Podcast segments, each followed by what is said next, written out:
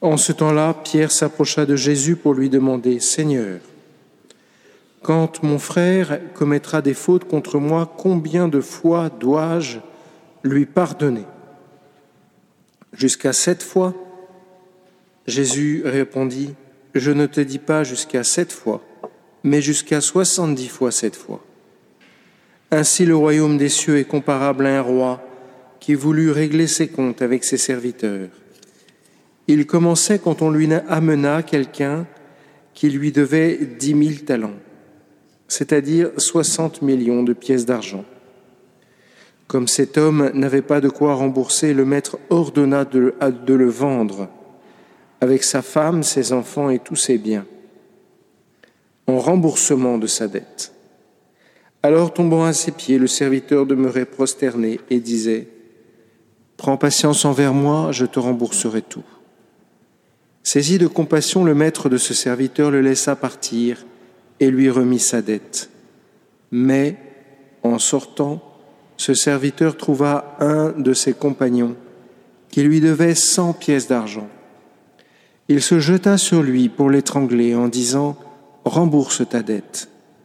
Alors tombant à ses pieds, son compagnon le suppliait Prends patience envers moi, et je te rembourserai. Mais l'autre refusa et le fit jeter en prison jusqu'à ce qu'il ait remboursé ce qu'il devait. Ses compagnons, voyant cela, furent profondément attristés et allèrent raconter à leur maître tout ce qui s'était passé. Alors celui-ci le fit appeler lui dit, Serviteur mauvais, tu avais remis toute cette, je t'avais remis toute cette dette parce que tu m'avais supplié.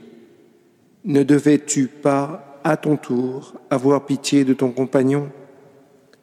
Comme moi-même j'avais eu pitié de toi, dans sa colère, son maître le livra au bourreau jusqu'à ce qu'il ait remboursé tout ce qu'il devait.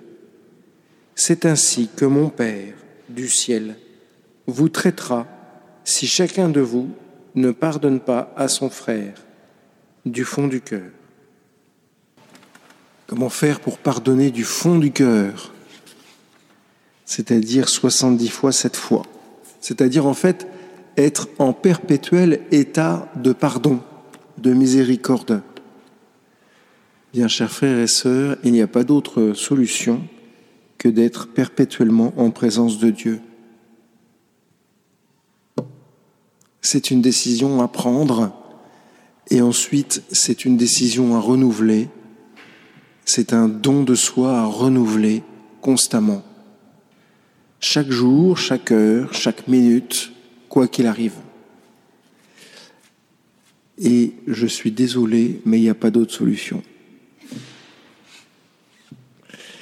Alors c'est cela à quoi je vous invite. Et rassurez-vous, parce que peut-être vous vous dites, mais moi je suis un laïc, je ne suis pas une bonne sœur, ça c'est le boulot des bonnes sœurs.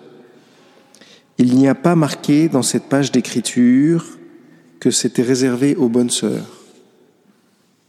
Pardon de dire bonne sœur. C'est pour chacun d'entre nous, chers frères et sœurs, et c'est tout à fait faisable.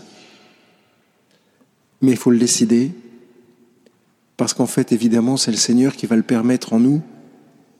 C'est tout simplement un des fruits de la vie trinitaire en nous, un des fruits du baptême.